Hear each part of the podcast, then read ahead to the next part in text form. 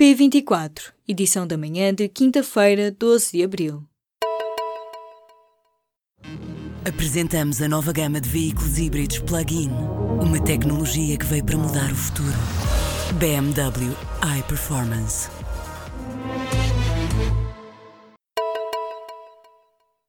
Marcelo Rebelo de Sousa já deixou o aviso. Se não houver acordo para o Orçamento do Estado para 2019, poderá haver eleições antecipadas. O Programa de Estabilidade e Crescimento é aprovado nesta quinta-feira em Conselho de Ministros e na quarta-feira o tom subiu num braço de ferro entre o governo e os partidos à esquerda por causa das metas do déficit. Mário Centeno insiste em reduzir para 0,7% por causa das metas europeias, mas os partidos à esquerda querem manter em 1,1% conforme previsto. Perante o desentendimento, o Presidente da República deixou o aviso na quarta-feira. Ou há acordo para o orçamento do Estado para o próximo ano, ou Marcelo terá que intervir.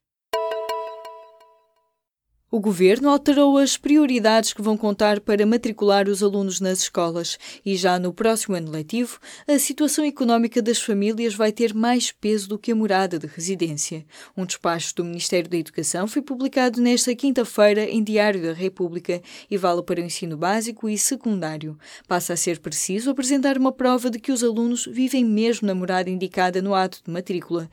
Para isso, os encarregados de educação têm que comprovar essa condição, apresentando apresentando dados da composição do agregado familiar validados pelo Fisco.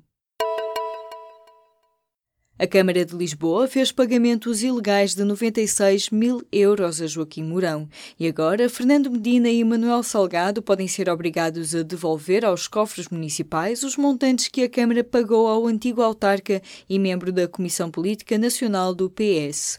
No processo de contratação de Joaquim Mourão, aposentado há cerca de 20 anos, a Câmara de Lisboa violou o Estatuto da Aposentação e ainda o Estatuto das Comunidades Intermunicipais. No final de março, uma investigação investigação do público revelou que a autarquia simulou consultas ao mercado para contratar o antigo autarca de Castelo Branco.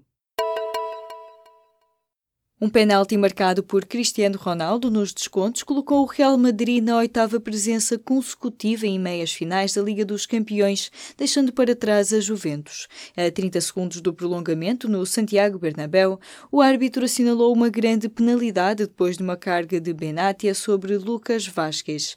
O guarda-redes Buffon foi expulso por protestar e o golo de Ronaldo, 15º desta edição da Champions, ditou a eliminação da Juventus nos quartos de final da competição instituição.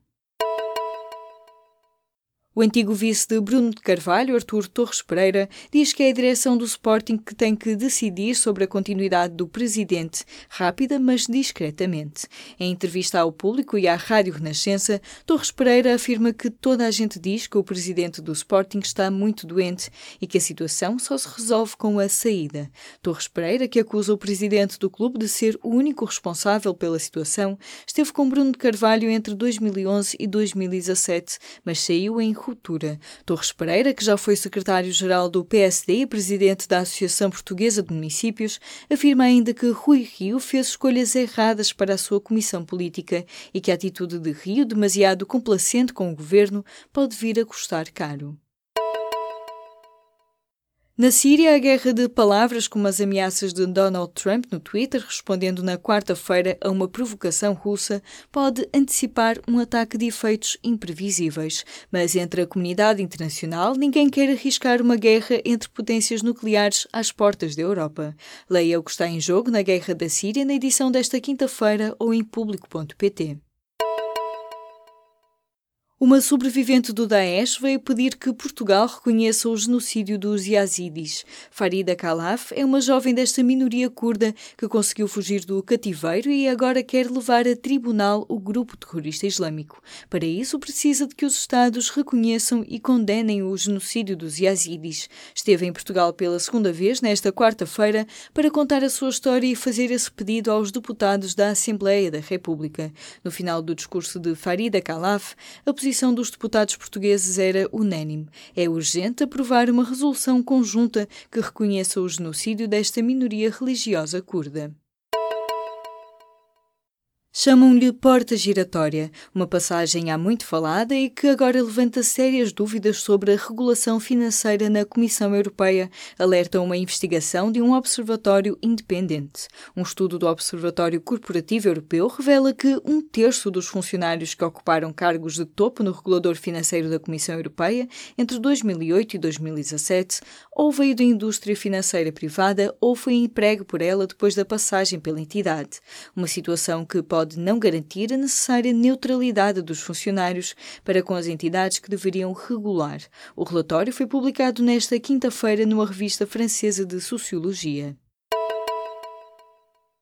A Associação Mutualista Montepio Geral retirou a coleção de moedas e obras de arte do negócio com os chineses por 5 milhões de euros. No final do ano passado, a dona do Montepio comprou por esse montante os ativos de valor artístico que estavam no património da seguradora Lusitânia. O acordo de venda da maioria do capital do Montepio Seguros à China Energy Company ainda aguarda pela aprovação da Autoridade dos Seguros e Fundos de Pensões.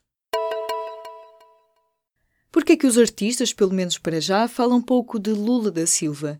Menos de uma semana depois da prisão do antigo presidente do Brasil, condenado por corrupção passiva e lavagem de dinheiro, começa em São Paulo a Feira Internacional de Arte Contemporânea, onde o público esteve presente. Mas, ao contrário do que se passou na última Bienal de São Paulo, não se esperam grandes protestos na SP Arte. Esta feira, com um público de classe média alta, junta no mesmo espaço artistas e colecionadores, duas comunidades que politicamente podem estar muito desencontradas. Talvez seja preciso esperar por setembro e pela Bienal de Arte de São Paulo, que acontece um mês antes das presidenciais, para sentir realmente o pulso à arte brasileira na sua relação com o poder político.